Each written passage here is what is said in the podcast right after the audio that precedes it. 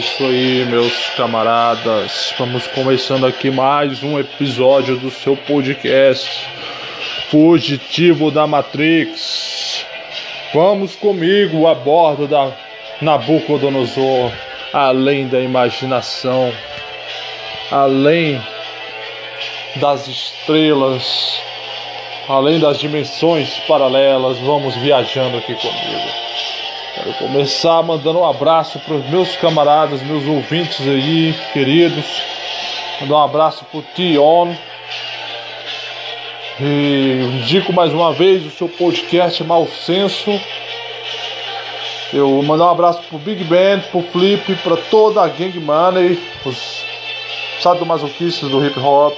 Mandar um abraço para FX74 e mandar um parabéns aí pro nascimento do seu filho, tem poucas semanas aí que, que se deu esse, esse evento maravilhoso. Um abraço para Jeff Toguro, Carcamano e Yakuza. Magneto Monstro Amarelo. Um abraço para Leôncios, o, o aprendiz, né, o discípulo de Kid Bengala, a máquina da loucura.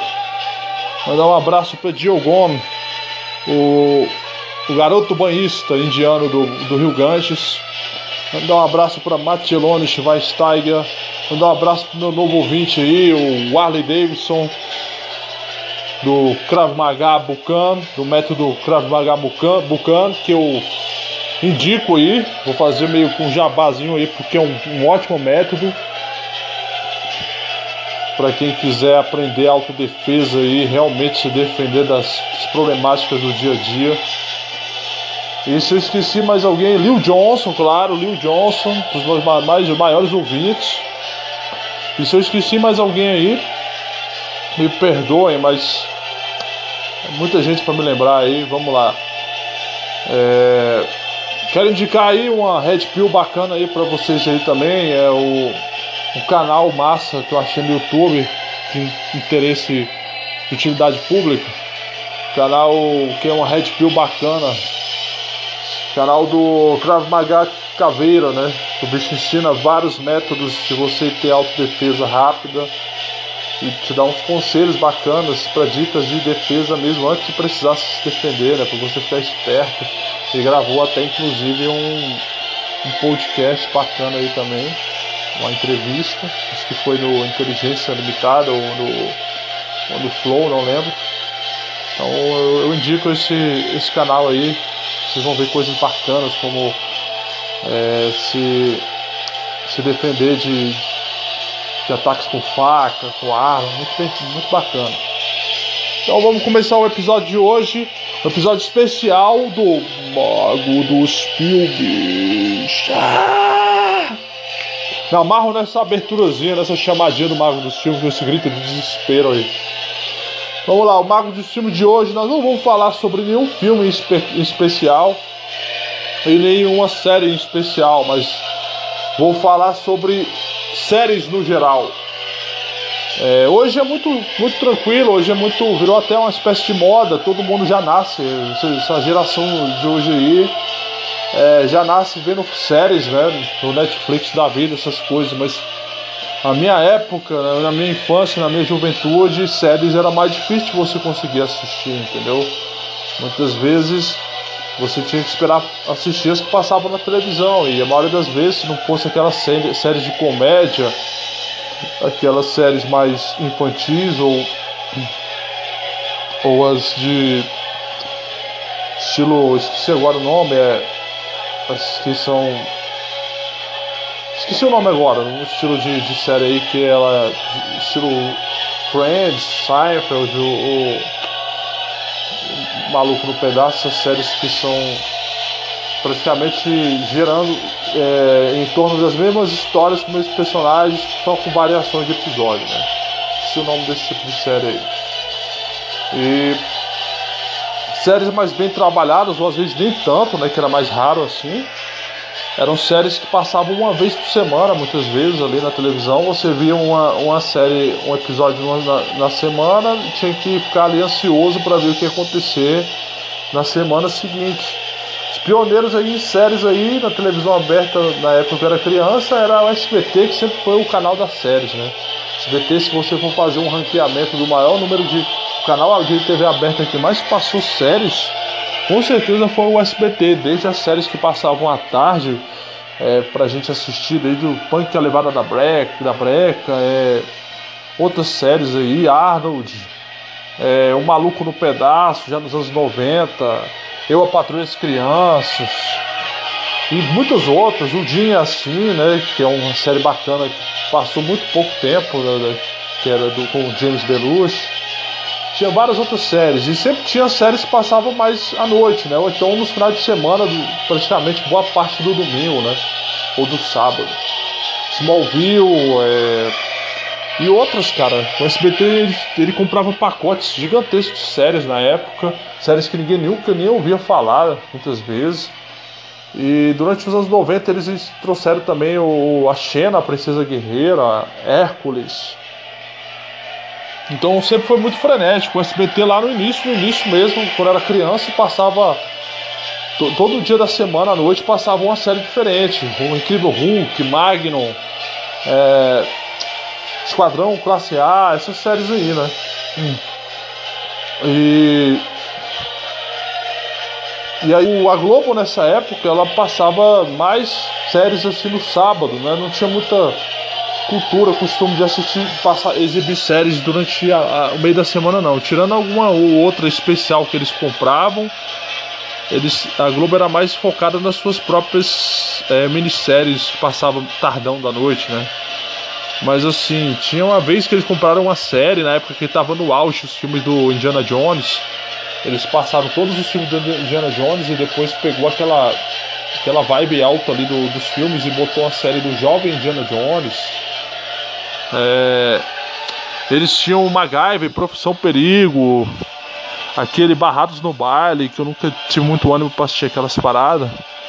É, e outras séries aí que passavam Plantão Médico já nos anos 90, Buffy a Caça Vampiro, isso aí era o dia de sábado. Sábado geralmente era o dia das séries, né? Passava várias séries depois vinha a sessão de sábado. E aí a Record é que no, em 95, né, a Record resolveu levar isso para um patamar mais sério, né? Porque até então as séries que passavam na televisão eram séries muito pastelão, séries muito galhofas assim, com aquelas historinhas meio bobona, meio voltada para o público meio jovem mesmo, coisa do tipo, sem muito profundidade de história. Não eram séries que se podia dizer que eram muito sérias não. E e aí é, vai ter uma uma divisão de águas aí que acho que mais ou menos 93 é, vai ser lançada pela Fox Arquivo X, né? Uma série bem séria com histórias bem mais elaboradas e coisa do tipo. E aí a Record é, resolve comprar isso aí em 95 e começa a passar essa série em 95. E aí era toda sexta-feira, passava a noite e chamava muita atenção, né? uma série mesmo para bater de frente com as séries que passavam nos outros canais, né? E depois aí já no, nos anos 2000, é, o SBT se consolida, né? Entre o final da década de 90 e os anos 2000, o SBT se consolida como canal das séries. Né? Ele começa a comprar Oz, A Vida é uma Prisão, é, Família Soprano, e várias séries da HBO, inclusive. E e começa a passar nas suas grades, grades de programação noturna, né? Fora as que eles compravam o tempo todo, assim, que eram séries mais juvenis, mais infantis, para passar a tarde. E, e assim, enquanto isso, a Globo passava raramente uma coisa ou outra. A Globo passou aquela La Nikita, da Warner, e uma outra série aí mais fraquinha. E depois disso aí, né? O, o, a Record nos anos 2000 também continuou com o Arquivo X, sempre fiel com a série Arquivo X até o final. E comprou umas séries mais fraquinhas também, mais toscas para fazer companhia, que nem aquele The Pretender. E umas outras séries que eu não me lembro muito. Tinha um outro que era uma série de um cara que recebia o jornal do dia, do dia seguinte sempre, né? E ele tentava como é que eu posso dizer, impedir coisas ruins, crimes que aconteceram naquele dia pelo que lia no jornal. Eu não lembro agora o nome dessa série, não. E aí o que acontece? É, no meados de 2000, dos anos 2000, perto de 2004, 2005, o SBT bateu muito violentamente na questão de séries, né? Porque o SBT começava a passar toda noite uma série boa, muitas vezes, né? Todo dia da semana tinha uma série na madrugada. E batia de frente, pau a pau, com, com o Intercine que passava na, na na Globo, porque muitas vezes o filme de intestino era um filme mais ou menos e você tinha aquela série muito boa que estava passando. Nessa época o SBT passava nas quartas-feiras, se não me engano, passava Família Soprano. É, tinha outros dias passava outras séries, Oz, depois foi entrar na, na grade de novo de madrugada. É, tinha o tal do Chuck, tinha tinha um monte de séries, eu não lembro de todas não. A Sete Palmos, e aí de, depois eles começaram a passar essas séries até no horário nobre, um, um, tempo depois, inclusive um, um, divisor de águas aí foi em 2009, quando eles já estavam passando o Sobrenatural, né? Que foi uma grande audiência do SBT. Eles passavam o Sobrenatural à noite, né? No, no dia de domingo, é, competindo até com o próprio Domingo Maior. E aquele, a série, quando foi ficando muito boa as temporadas, eles botaram em 2009 para passar no horário nobre, na hora do Jornal Nacional e até da novela das nove. Então, assim, teve uma porrada de gente que tava tirando audiência da, da Globo, entendeu? Assistindo Sobrenatural. Eles passaram corrido ali todo dia, de segunda a sexta, né? E era muito bom, cara. Era muito bom mesmo ver Sobrenatural ali naquele período ali. E a Record vivia passando os vários CSIs da vida. Bom, depois dessa historinha mais ou menos das séries, né? Eu queria entrar numa questão. E a Globo ficou muito tempo ah, só assistindo isso aí, não, sem fazer nada, né?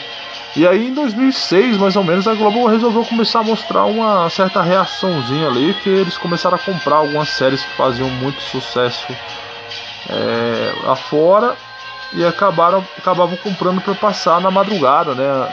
Após o Jô Soares, ou até na época que o Jô Soares estava de férias, eles botavam para passar no horário que era o Jô Soares antes do Curujão, né?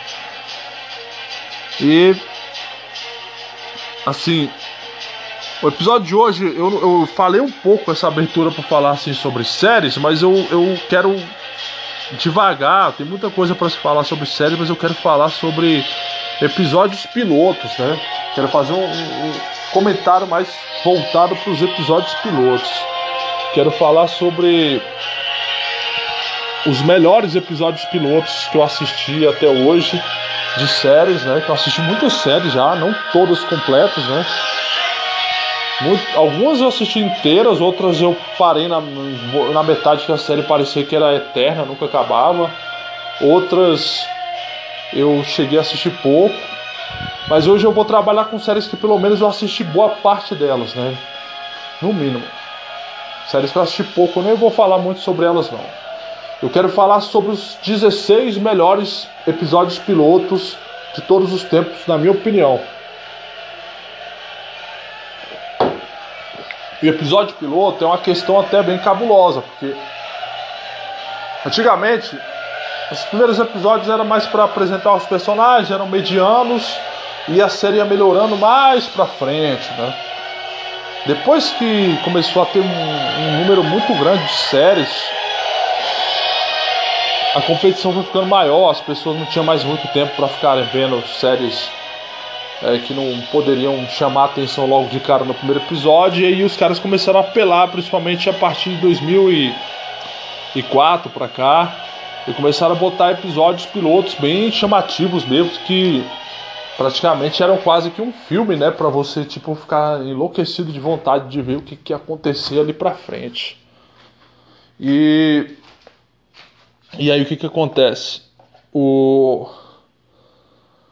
os episódios pilotos, né, foram se tornando cada vez mais envolventes, né?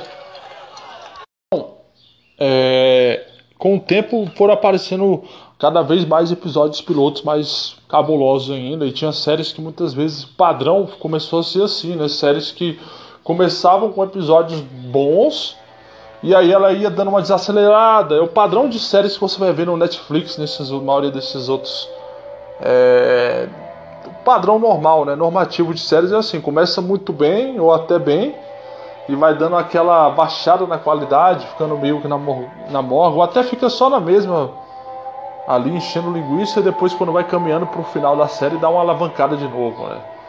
Só que tem algumas séries que são diferenciadas, né? Que elas conseguem manter o mesmo padrão ali, se diminui um pouco a qualidade, é, é muito raso assim, e vai subindo quando vai chegando pro final mais ainda, né? E hoje eu quero falar sobre as 16 melhores episódios pilotos de séries de todos os tempos. Eu vou começar com o 16 episódio piloto, melhor episódio piloto, 16 melhor episódio piloto, que é de uma série que eu fiz um, um episódio especial falando dela é, não tem muito tempo, que é a série Bárbaros, uma série do Netflix, uma série alemã, inclusive, que eu falei muito dela, então vou tentar não ficar falando muito dela, porque eu já falei muito dela no, no episódio particular só sobre ela. Eu quero falar mais sobre o episódio piloto, se chama O Lobo e a Águia. O Lobo e a Águia. Essa série eu já falei muito dela que ela tem uma ótima qualidade de batalhas, de ótimas atuações, cara bem caricato, né? Os romanos, a, a questão de a língua alemã ser a língua dos, dos bárbaros ali. Se você assistir dublado em português e os romanos falando latim, te dá uma a visão, né, como eu falei lá no episódio dos bárbaros, que você sente como se os romanos fossem invasores mesmo ali, que você tivesse entendendo nada que eles falam, né? E os personagens até bons também, e a fotografia é muito boa, aquela fotografia épica, sombria, né, germânica, bem nórdica, né? E assim, esse é o primeiro episódio aí, o, o, o lobo e a e Águia, ele mostra um pouco a apresentação dos personagens, que é o padrão, né? Mostra como é que é a vida desses bárbaros, dessa tribo dos queruscos aí, é, os personagens ali, mostra já a personagem principal da série ali, que é a, a Tusnelda, que é uma lourinha lá, a mulher mais bonitinha da série, né?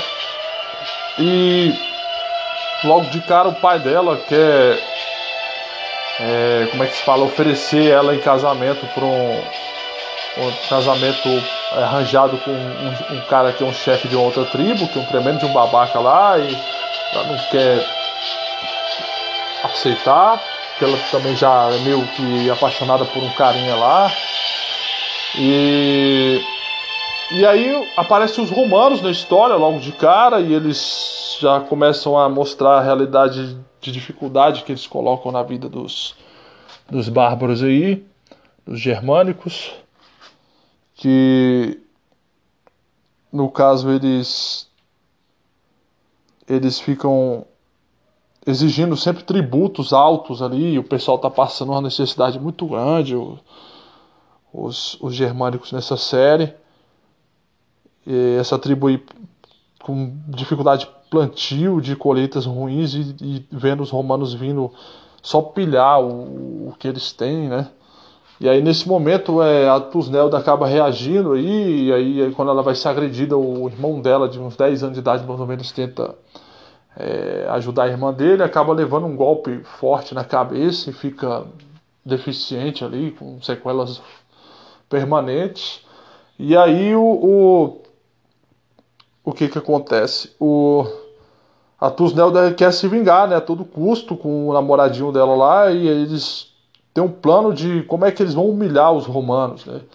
E eles resolvem fazer o que todo filme de legiões romanas invadindo terras bárbaras acabam acontecendo numa porrada de filmes, inclusive até em séries, que é os bárbaros tentar roubar o maior objeto de orgulho e honra deles, que é o a águia romana, né, o o estandarte de ouro da águia romana, e aí eles vão lá, como é que se fala, tentar roubar essa esse estandarte e acaba que o eles bolam um plano lá muito mirabolante, que a Tusnelda vai se disfarçar de uma espécie de prostituta que eles vão tentar atrair a atenção dos romanos, e outros caras vão entrar por, pelo esgoto. Eles conseguem roubar a águia e vão pro acampamento todo felizes. E aí aparece um personagem no finalzinho do episódio importante, que é o o, o Ar, Arminius, que é o personagem principal dessa história aí, que você vai saber que esse romano aí, é, na verdade, ele é um germânico, que ele era o ele é o filho do, do rei, né? Do rei dos Queruscos. E ele foi levado como refém, né, para ser criado pelo cônsul romano lá. E aí termina assim o episódio, você fica querendo saber o que vai acontecer, né? É, eu digo que esse episódio. Esse episódio 5 não, é. Esse episódio. Eu caracterizaria ele como. É o primeiro episódio, o piloto, né? Eu daria uma nota 6 para esse episódio, porque ele é um episódio que te prende atenção, é bom, não tem também nada de extremo demais, e te dá uma curiosidade de você querer ver o que vai acontecer no episódio seguinte, né? Então, assim, eu caracterizaria esse, esse episódio como um episódio bom, né? Um episódio nota 6. A 15 episódio piloto de uma série que eu quero discutir é o episódio piloto de Lost. Para quem não lembra, foi uma grande. Lost foi uma tremenda de uma. De uma. É... Como é que fala a palavra? Foi um causou bastante atenção de todos, né? Porque assim, foi um divisor de águas também, Lost, de certo modo, porque até então as séries não eram um tipo de unanimidade, não tinha tanta gente que gostava de assistir séries. Tinha aquela pessoal que gostava de ver uma ou outra série, mas não via várias séries. É, aqui no Brasil não tinha essa cultura tão grande de ver séries até então, era mais um público mais nerd, um pessoal mais com a cultura mais de coisas mais estrangeiras. E e assim, o lá fora já é uma coisa, já era sempre foi meio que um uma espécie de de como é que fala, as pessoas sempre gostaram muito, né, lá nos Estados Unidos principalmente de séries, mas aqui era meio difícil, porque a cultura no, daqui era muito de novela, dessas coisas, então não tinha essa, essa grande. Ou então aqueles que não gostavam gostavam de coisa estrangeira, mais de filme, né? Principalmente pela questão de dessa dificuldade que tinha de se assistir. A série muitas vezes passava ou não, não, não conseguia passar muitas vezes nos canais. E. E quando passava era aquela coisa picada também, um episódio por semana. Ou a maioria das vezes passavam na TV a cabo ou quando a TV aberta comprava, não passava inteira muitas vezes as séries, era são raro o número de séries que passou inteira na, na TV brasileira.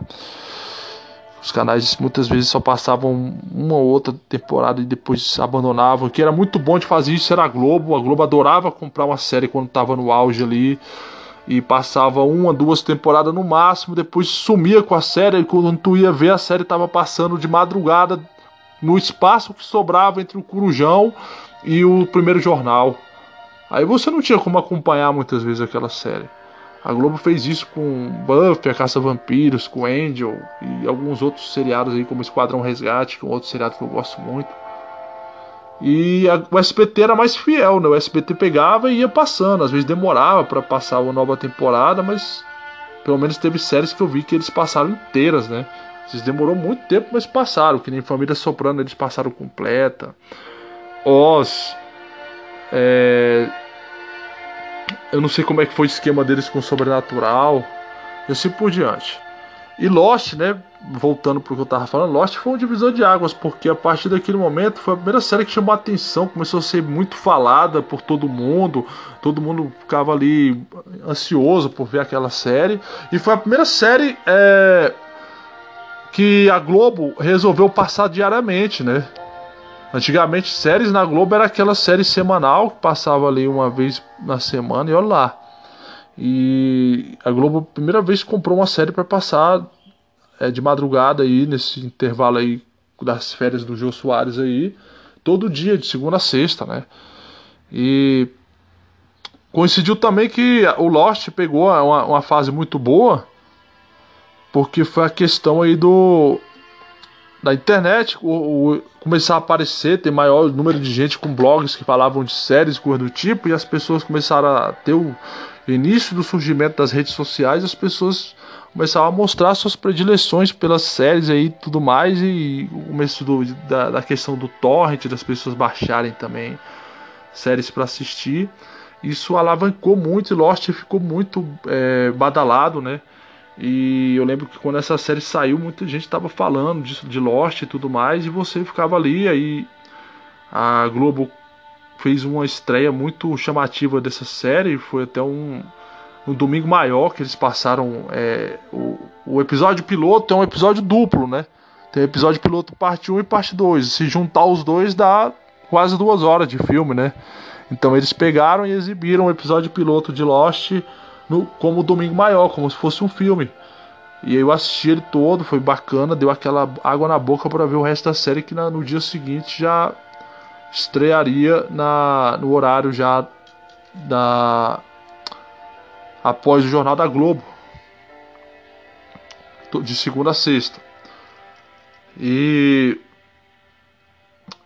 e a primeira série que a, Globo vai re realmente levar a sério, né? A partir daí eles vão começar a comprar outras séries e passá-las todas completas ali.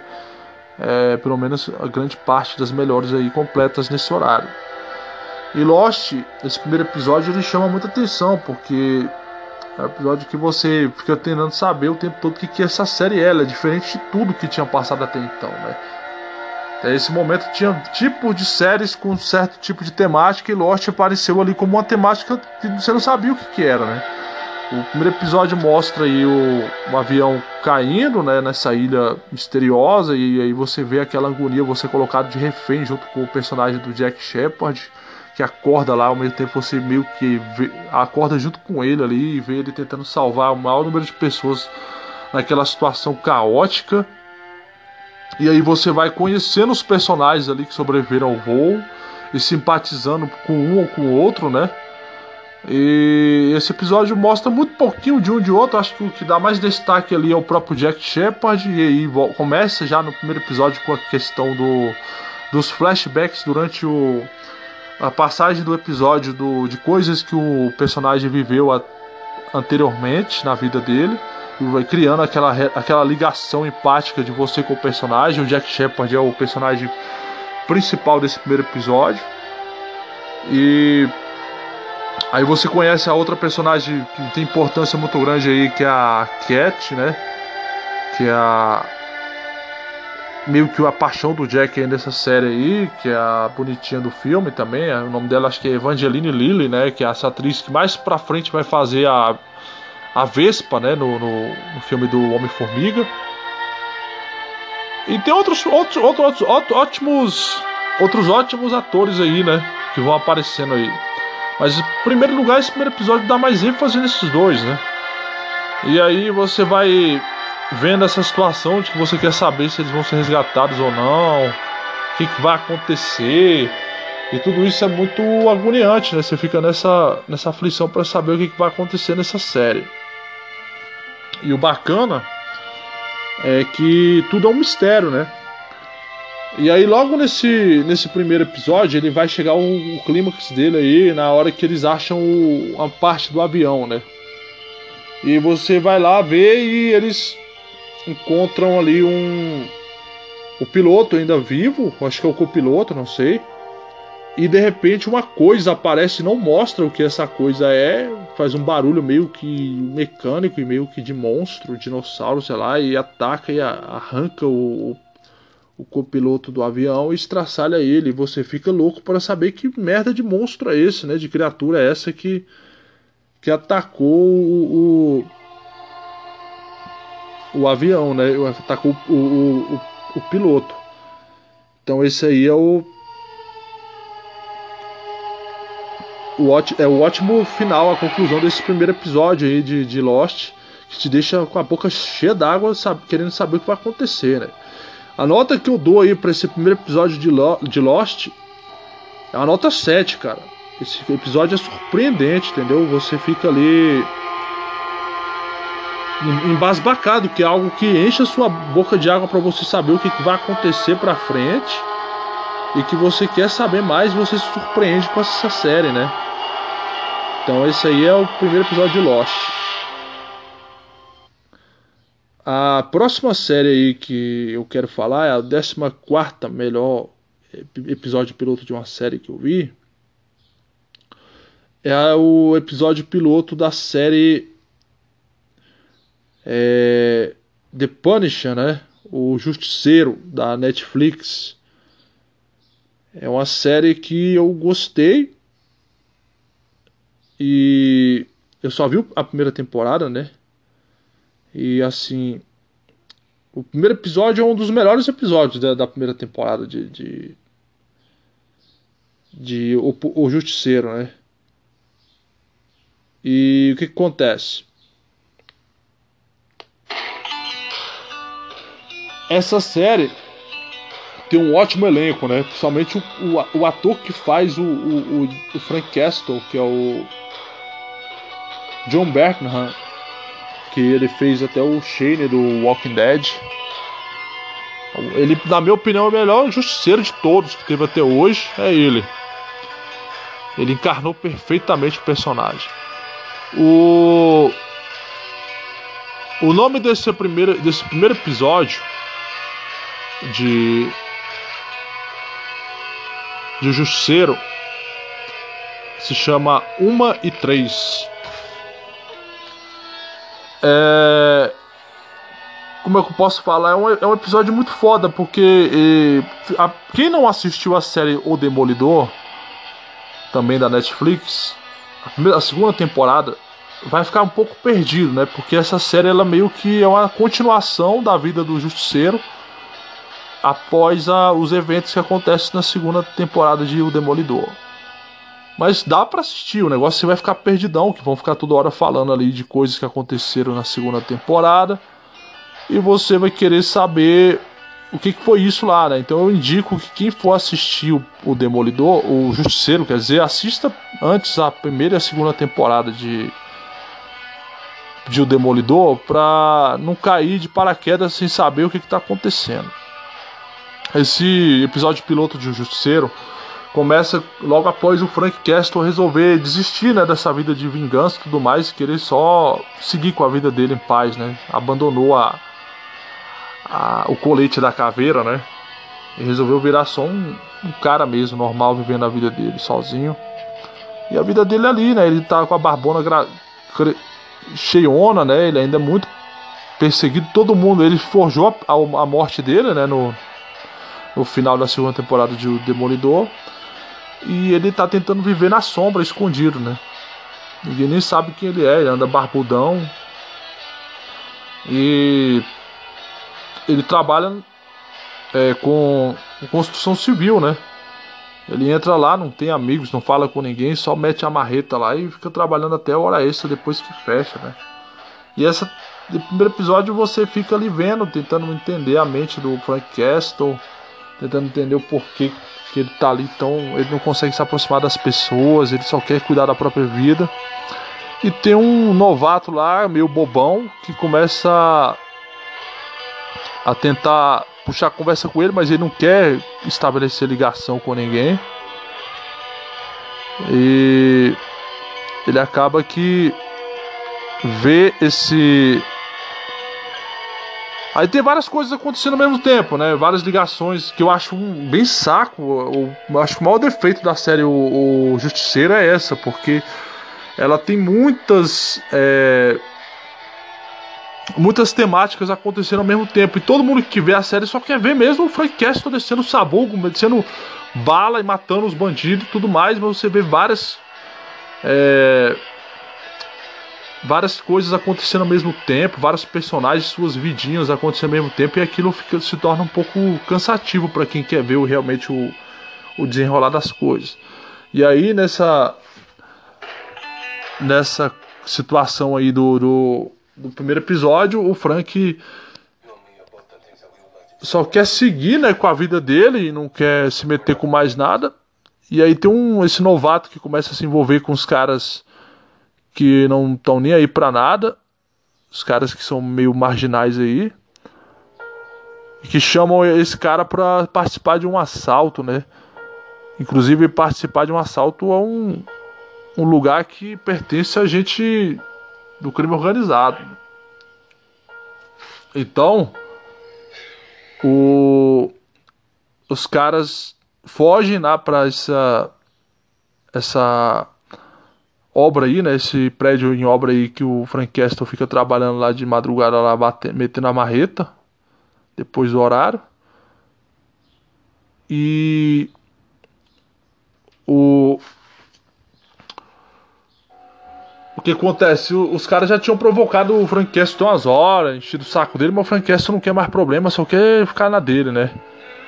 E aí os caras resolvem ver que o cara tá todo grilado da vida, porque o cara burrão, vacilão, é meio que foi na onda dos caras e acabou esquecendo a carteira lá no no lugar onde eles foram roubar, né? Ou seja, o cara tava marcado e os caras quiseram fazer uma uma espécie de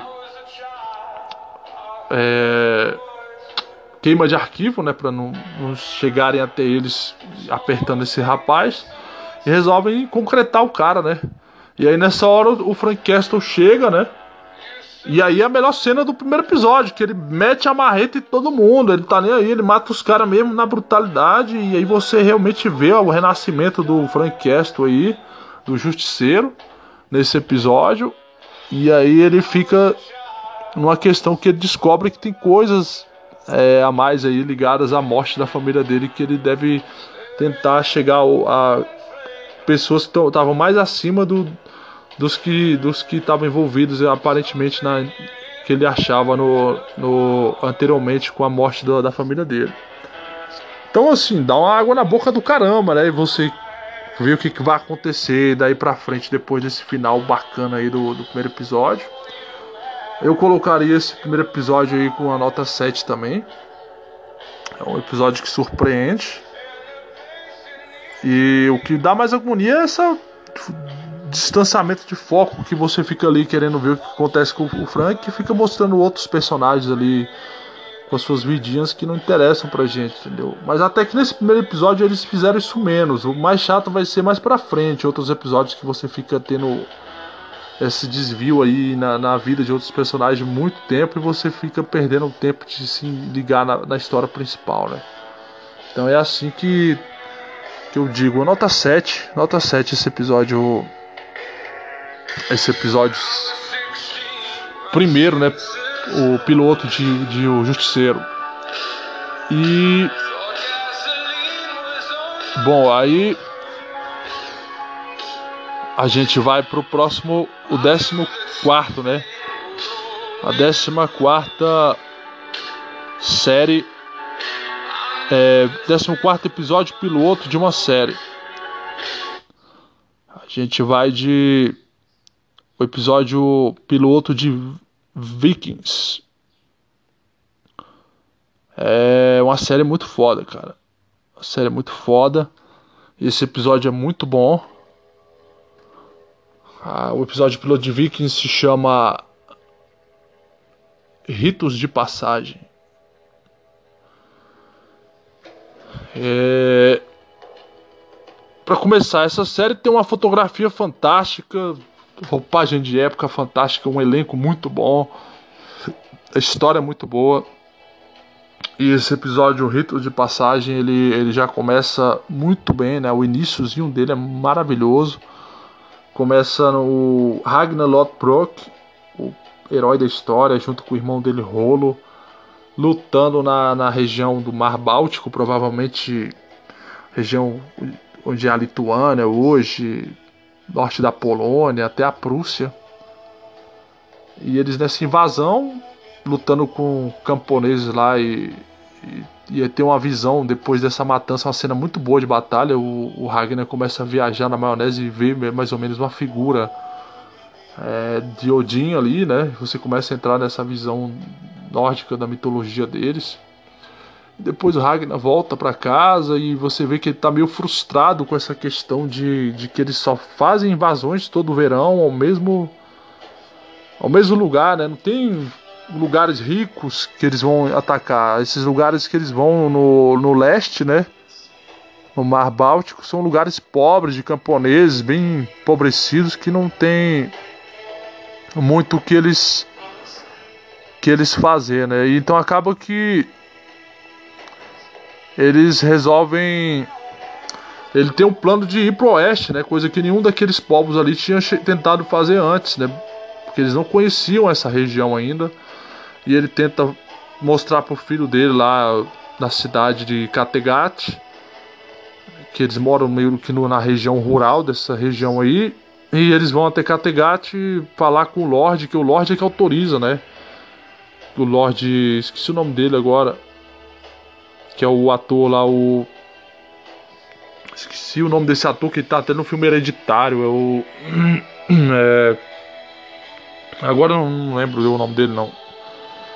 É, esse ator, ele, esse Lorde, ele é meio que se sente meio é, intimidado pela, pela essa figura do Ragnar, vê que ele é um cara que tem um, muita ambição e ele resolve travar o máximo possível o Ragnar de ir fazer o que quer, né? E aí o Ragnar bota na cabeça que ele quer, porque quer ir para o oeste e diz, diz que um, franco lá, um viajante, deu para ele uma vez um, uma forma de ele conseguir se guiar no mar sem precisar de de uma maneira mais é, assertiva, né?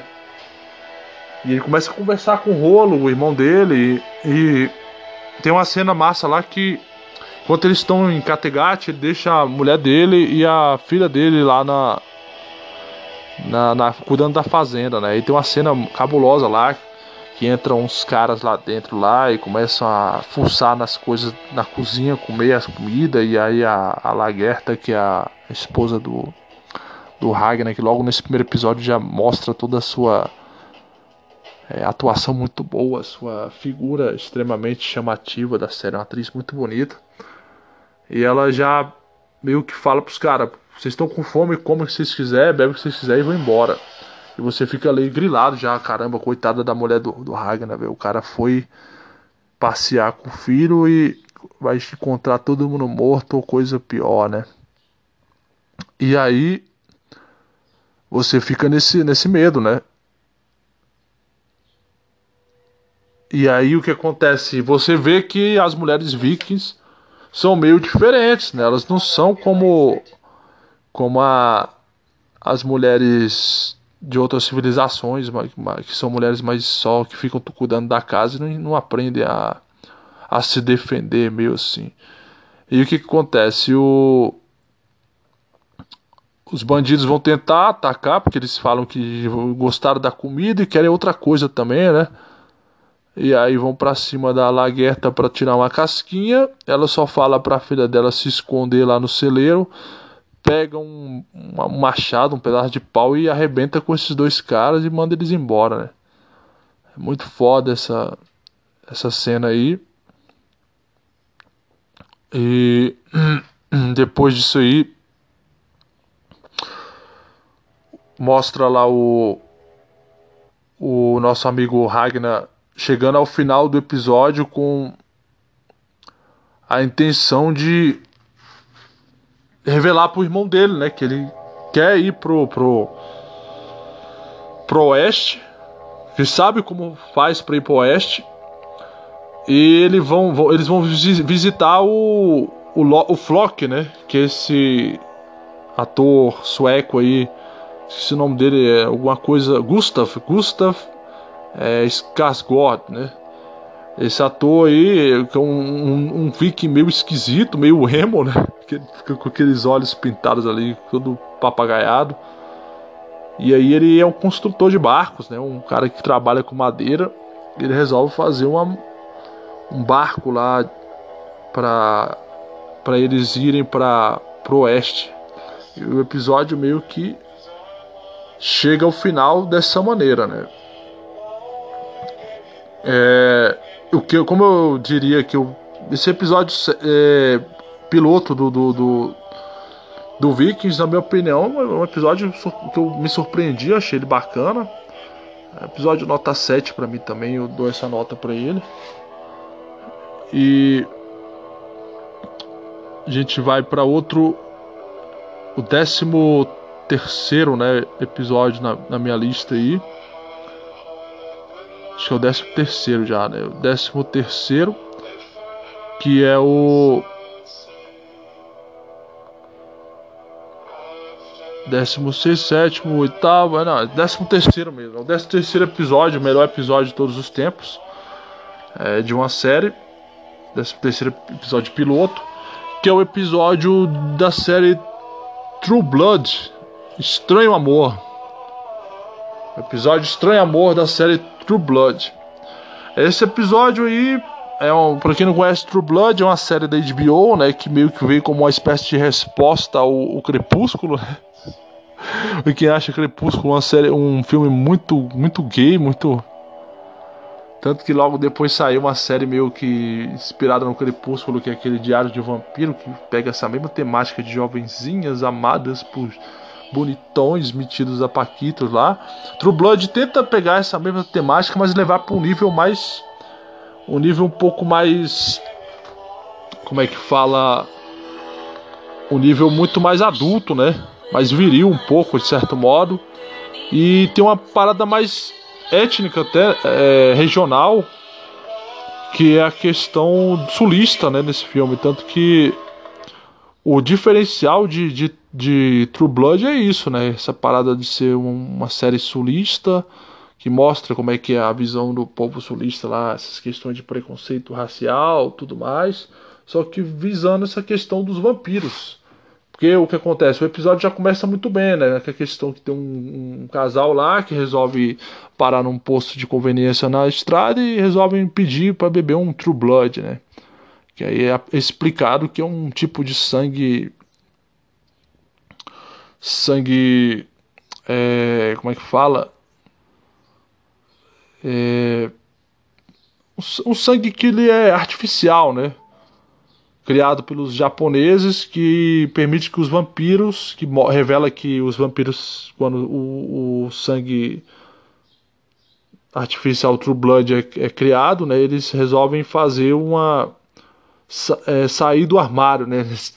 Usar essa lógica de sair do armário e os vampiros começam a tentar. Tem uma, uma, tem uma, uma mulher lá que é líder da Associação dos Vampiros que tenta lutar pelos direitos dos vampiros é, terem seus direitos como cidadãos é, aceitos na, na, na, no, na sociedade americana. E os vampiros começam a sair do armário desse, nessa situação, até uma alegoria meio que um movimento LGBT, se você for olhar, né? E também pelo fato de ser no sul dos Estados Unidos tem um pouco da questão também da luta dos direitos civis aí, é, dos negros. E tudo se desenvolve, desenvolve nessa cidadezinha é, do, do interior da Louisiana. E bom aí o que acontece? O os vampiros vão dão as caras começam a aparecer e aí a, a história vai para um rumo que tem, aparece um vampiro metido bonitão, todo todo pra frente, chega lá num, num, bar, num bar desses que é restaurante tudo ao mesmo tempo, né? E e ele vai lá querer beber um True Blood. E o a garçonete, né, que é essa menina aí, que esqueci o nome dessa atriz aí, que é a que fez até a vampira da, das, dos filmes dos X-Men. Agora deu um branco no nome dessa atriz. Ela, o personagem dela é a Suk Stackhouse. E ela é meio diferentezinha porque ela tem uma, uma, uma característica diferenciada aí, né? Que ela é uma. Ela, ela tem uma, um poder de ler a mente das pessoas, né? Então ela acaba lendo sem querer o tempo todo a mente das pessoas e vê as pessoas comendo ela com os olhos, que ela é até bonitinha e falando merda na mente com ela. E aí ela não consegue, quando ela vai atender esse vampiro, que é o Bill Compton, ela acaba que vê que ela não, não, não consegue ler a mente dele. E aí ela se interessa pra caramba por isso, porque pra ela é um fardo ter que ficar controlando, se concentrar é, conversar com as pessoas sem ficar ouvindo o que elas estão pensando. E aí ela fica bem atraída por esse vampiro, trata ele muito bem. Todo mundo é, dessa cidadezinha é, fica de olho na, na vida dela. É, é uma cidade de gente fuxiqueira que não tem o que fazer mais da vida sem ser ficar prestando atenção no que ela faz ou deixa de fazer. E ela fica atraída por esse vampiro. E vai mostrando outros personagens da série, inclusive o próprio irmão dela, que é um, um tremendo de um, de um tarado, né? E toda hora ele tá com uma, uma mulher uma mulher diferente na, na série, sempre tem cenas bem é, explícitas de sexo com ele com essas mulheres.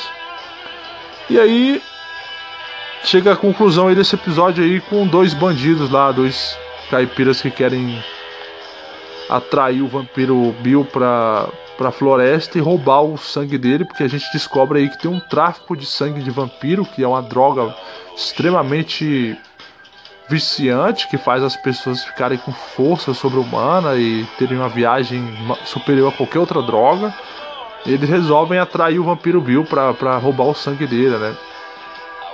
E nesse momento a a Suki lê o pensamento deles e ela vai atrás do, deles na floresta e consegue impedir né, o, a morte do Bill. É, eles, eles roubaram o sangue dele e defende o Bill né, dessa maneira aí.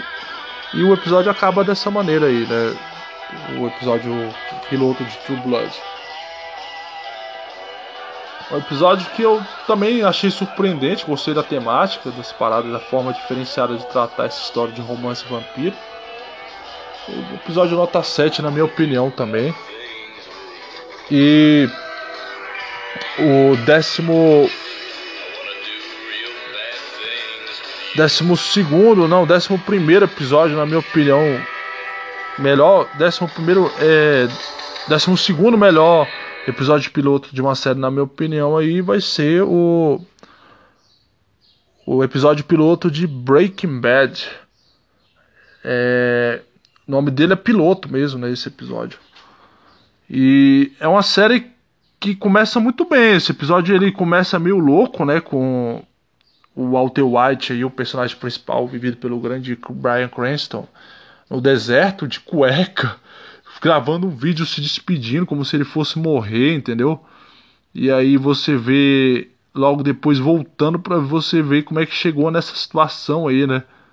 E aí mostra toda o desenvoltura, o desenrolar da situação de ele descobrir que, que tá com câncer de pulmão do nada e, e que tem pouco tempo de vida e a mulher dele tá grávida, ele tem um filho deficiente da perna e tudo isso você cria uma empatia gigantesca, violenta pelo personagem. E depois ele, é, ele tem um cunhado que é, é agente da narcóticos, o DEA, né? E aí eles, por um acaso, ele tá tão viajante ali, com, pensando o que ele faz da vida, porque sabe que vai morrer, a família dele nem faz ideia. E aí ele resolve ir junto com o cunhado dele para uma batida da, de narcóticos e descobre que tem muito dinheiro ali numa cozinha que eles acabam desbaratando. E ele vê da janela um ex-aluno dele, o Jesse Pinkman, né, fugindo de uma janela. E aí ele resolve ir atrás do Jesse Pinkman porque ele resolve entrar no negócio, né, quer ganhar dinheiro a todo custo para deixar para a família dele, não sabe quanto tempo de vida que vai ter. E aí ele acaba é, resolvendo entrar pro negócio de drogas, fazer metanfetamina, e ele é químico, né? Esqueci desse detalhe, ele é um ótimo químico, professor de escola de química, que meio que se sente frustrado porque ele poderia ser alguém maior na vida dele. E chega nessa altura da idade que ele está fazendo até inclusive bicos depois do trabalho de professor para ganhar um dinheiro a mais é, como atendente de um, de um lava-jato. E se sente muito humilhado com isso. E aí ele começa a fabricar, tem um, desenvolve um plano lá com o Jesse para comprar um furgão e ir para o meio do deserto fabricar metanfetamina. E aí eles tentam vender para um cara. E de repente esses caras querem tomar o dinheiro dele, né? E, e acabam se metendo em uma confusão muito grande que acaba é, finalizando com essa cena aí, né? Que ele acha que a polícia tá vindo pro rumo dele, ele já tá pensando em abrir fogo contra a polícia para ser abatido. Mas aí descobre que é os bombeiros e tudo bem, vai embora para casa sabendo que escapou por um triz e acaba, entre aspas, matando os dois bandidos que tentam matar ele com os produtos químicos e vai descansar, né? Dessa situação toda. É, depois disso aí, a gente vai ter o, o, episódio piloto de Estética, essa série chamada Nip Tuck, que passava nas madrugadas da, do SPT. A série muito louca. Esse episódio piloto é o décimo, é o décimo melhor episódio piloto de uma, de uma série, na minha opinião. Essa série é muito louca, estética. Essa série, esse episódio tem uma temática que justamente vai se estender por toda a série, que é a questão do questão da, da temática meio que ps, psicológica, sexual nessa parada aí. E você já sente logo de cara que essa série é, é, muito, é muito interessante, logo de cara aí no, no, primeiro episódio. Porque. Ah, eu esqueci de dar nota pro episódio é, piloto de Breaking Bad. Na minha opinião, um ótimo episódio. Dou nota 8 para ele. E aí a gente segue com estética, né? O episódio piloto de estética que que vai ter essa essa pegada aí muito louca aí, né, de mostra o dia a dia desses dois personagens principais, que são os dois cirurgiões plásticos, o Sean McNamara e o Christian Troy. Sean McNamara é um cara meio tímido, pai de família, cheio de até meio é, americano padrão típico, né, cheio de moralismo e coisa do tipo que é um gênio da, da cirurgia plástica. E o Christian Troy é o cara mais marqueteiro, né? O cara que é pegador, já começa aparece na cena, a cena inicial do, da série mais ou menos é os dois transando, o dia a dia deles, né, sexual. O Christian Troy lá conhecendo uma personagem que vai ter uma constância muito grande nos outros episódios. E aí já tem um sexo todo à base de drogas e, e selvagem. Enquanto isso vai mostrando a, a a noite do, do, do Sean McNamara com a esposa dele numa transa desanimada, eles conversando sobre compras e coisas do tipo. E aí vai desenrolando, esse primeiro episódio é muito bom mesmo, ele tem a, é, a aparição de de um, um cara lá que, que pede para fazer uma cirurgia plástica, né? Ele quer mudar o rosto totalmente, quer tirar um, várias coisas ali. Depois eles fazem essa cirurgia no cara e de, de repente o Christian Troy descobre que aparece um traficante que é um ator muito bom, que é o. Esqueci o nome dele, não sei o que, Lassardo, é um ator tatuadão que sempre faz papel de latino, de, de traficante, de bandido. E esse cara é. Robert Lassardo, o nome dele, né? É o Escobar Galhardo, o nome desse, desse personagem. E ele já aperta o Christian Troy e fala: Ó, oh, você vocês operaram um cara que eu tô atrás dele, que ele é um pedófilo, ele fez é, uns abusos lá com a filha do, do, do Robert, é, do, do, do, do, Escobar Galhardo. Ele quer a todo custo botar a mão nesse cara e eles querem que ele entregue onde está o cara. E começa a torturar o Christian Troy com injeção de botox no, no Bilal. E aí eles vão até a clínica, acham o, o tal do cara e aí matam o bicho e deixam para os dois sumir com o corpo. E aí termina esse episódio com eles tentando sumir com esse corpo aí do do, do, do cara, né, do, do pedófilo aí. Colocando, eles vão comprar vários presuntos na, no supermercado, amarram esses presuntos no, no cara e tentam afundar ele no pântano para os jacarés comerem ele, né? Bem interessante a, a viagem aí. Bom, tá terminando aqui o tempo, então assim, o seguinte, é, nós estamos ainda na décima, é, décimo melhor episódio, episódio piloto.